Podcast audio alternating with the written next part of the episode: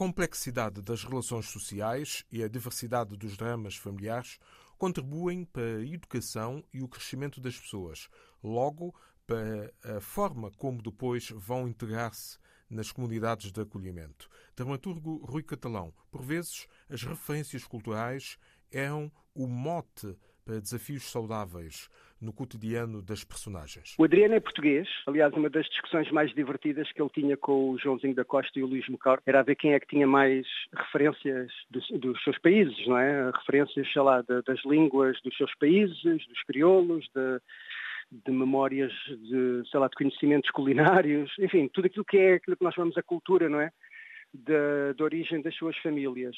Porque o Adriano, de facto, já nasceu em Portugal, mas é uma pessoa, digamos que muito identitária, digamos assim, que preservou, sabia o crioulo da Guiné, sabia, tinha a mesma forma dele de vestir e, de certa forma, preservar uma série de valores. Ele era muito, como é que é dizer, era muito político nisso e brincava muito com o Joãozinho da Costa e o Luís. Por terem nascido em África, não estavam assim tão obcecados com essa identidade, uma vez que a tinha, não é? O espetáculo do Adriano chama-se Adriano Já Não Mora Aqui. Curiosamente, no período em que começámos a trabalhar, foi quando ele anunciou que ia emigrar para a Inglaterra. Mas o título nem sequer vem daí. O título vem de eu querer fazer uma história sobre o crescimento. O Adriano já era pai quando começámos a trabalhar e pouco tempo depois veio a ser pai de uma segunda criança. Portanto, vinha a caminho a segunda filha dele quando fizemos esse espetáculo a história do Adriano já não mora aqui era um bocado simbólica de como é que as pessoas crescem, ou seja, muitas das vezes nós temos comportamentos e atitudes e valores que abandonamos com o crescimento, quando chegamos à idade adulta, digamos assim.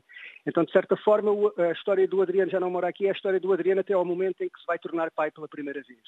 E começa exatamente, uma, uma vez mais, há uma pergunta que eu lhe fiz, e essa pergunta era qual era a primeira vez em que ele tinha fugido. Então ele vai-me contar histórias deste, dos, dos seis anos, de fugas relacionadas com uma série de histórias, até que, até que finalmente a última história que ele vai contar é quando ele engravida a namorada e a tentativa que ele tem de fazer o, de convencer a namorada a fazerem um aborto, uma vez que eles na altura eram praticamente adolescentes, e portanto todas as etapas e todos os episódios que ele passou nesse, nesse processo, até que finalmente o, o espetáculo termina no episódio em que ele está numa clínica está a fazer uma, uma ecografia e houve um som e esse, ele pergunta que som é esse à, à, assistente, à enfermeira, e a enfermeira responde que aquele som é o do coração do bebê. E ele pergunta, ele fica espantado, uma vez que a gestação tinha começado há, há pouco mais de duas ou três semanas, se o bebê já tinha coração e a enfermeira responde que o coração é o primeiro órgão a formar. E basicamente é assim que a peça termina.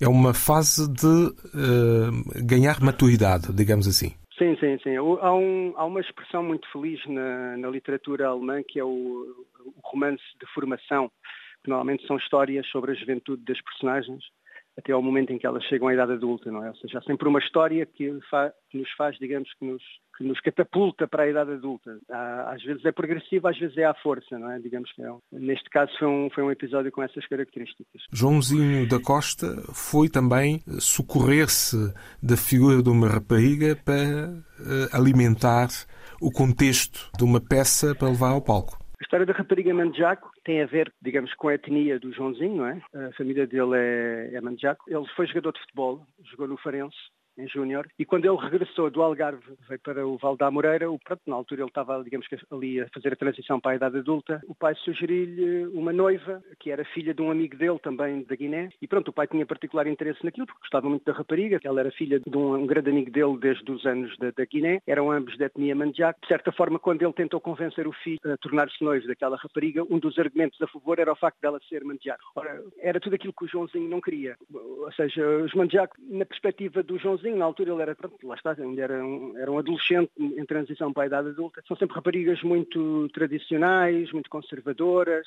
muito ligadas a uma série de crenças, ele não se reconhecia. Então, basicamente era tudo aquilo que ele não queria. Portanto, basicamente fugiu desse arranjinho, digamos assim, entre o pai dele e o amigo dele. E conheceu nesse mesmo período, ele conhece uma rapariga moderna que lhe fazia lembrar a Jennifer Lopez, que era uma rapariga muito mais madura do que ele. As conversas entre eles eram muito interessantes, porque de certa forma ele ainda tinha um, um típico comportamento temperamental dos adolescentes adolescentes, muito reativo, ou seja, que não, não, não tinha filtros, não é? Não tinha, não tinha a capacidade de refriar, digamos assim, os seus ânimos, as suas, as suas zangas, digamos assim. E era uma rapariga, de certa forma, que o veio introduzir a isso, à necessidade de sermos um pouco mais racionais, de não reagirmos a quente às coisas que nos acontecem de mal, de não deixarmos às vezes que por termos tido um problema num contexto, depois vamos envenenar contextos que não têm nada a ver. Portanto, de certa forma, essa rapariga representa um pouco o processo de entrada dele na vida adulta de uma forma mais racional, mais ponderada. Digamos. Qual é a grande ironia desta história? É que, na realidade, essa rapariga era mesmo a rapariga Manjaco. Ou seja, ela era mesmo a filha do amigo do pai do Joãozinho. Encenador, também dramaturgo, Rui Catalão.